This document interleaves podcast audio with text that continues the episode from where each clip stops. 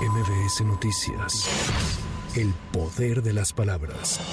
Tras la captura de Néstor Pérez, alias El Nini, el secretario de Defensa Luis Crescencio Sandoval reveló que el detenido es identificado como responsable de la seguridad del líder del grupo de los Chapitos. Además, el titular de la Sedena detalló que El Nini escapó en dos ocasiones antes de su detención y es el presunto responsable de ordenar agresiones en contra del ejército y sus familias. Eh, esta persona que fue detenida es, eh, líder de una célula, de una célula delictiva y también es el responsable de la seguridad de, este Archibaldo, del líder del grupo de los Chapitos. Esta persona es eh, quien ordenó las agresiones en contra de la unidad habitacional eh, militar ahí en Culiacán, Sinaloa, en contra de nuestros derechohabientes, de nuestras familias, resultado de la operación que se estaba llevando a cabo en ese momento para la detención de, de Ovidio.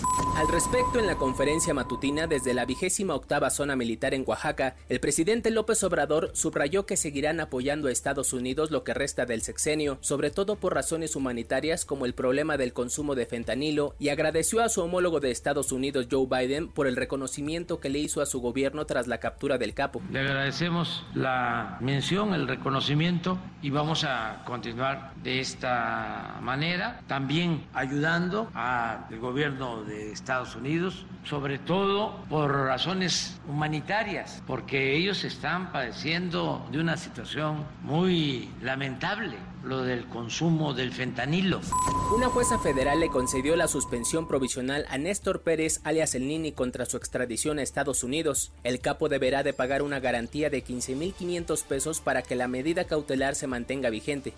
El INEGI informó que en el tercer trimestre del año la economía mexicana creció 1.1% respecto al trimestre previo. El instituto indicó que en comparación con el mismo periodo del año anterior, el producto interno bruto del país aumentó 3.3%. Asimismo, el indicador global de la actividad económica tuvo una variación de 0.6 puntos porcentuales a tasa mensual. En el primer día de tregua y cese al fuego entre Israel y Hamas, fue entregado el primer grupo de 25 personas que fueron secuestradas por el grupo yihadista. La Cruz Roja Internacional confirmó que los rehenes fueron entregados por Hamas en el paso de Rafah entre Egipto y Gaza. Se prevé que para el sábado se entregue a un segundo grupo de personas. Por su parte, Israel liberará a 39 palestinos, en su mayoría mujeres y jóvenes. Con información de reporteros y corresponsales para MBS Noticias, Giro Montes de Oca. MBS Noticias. El poder de las palabras.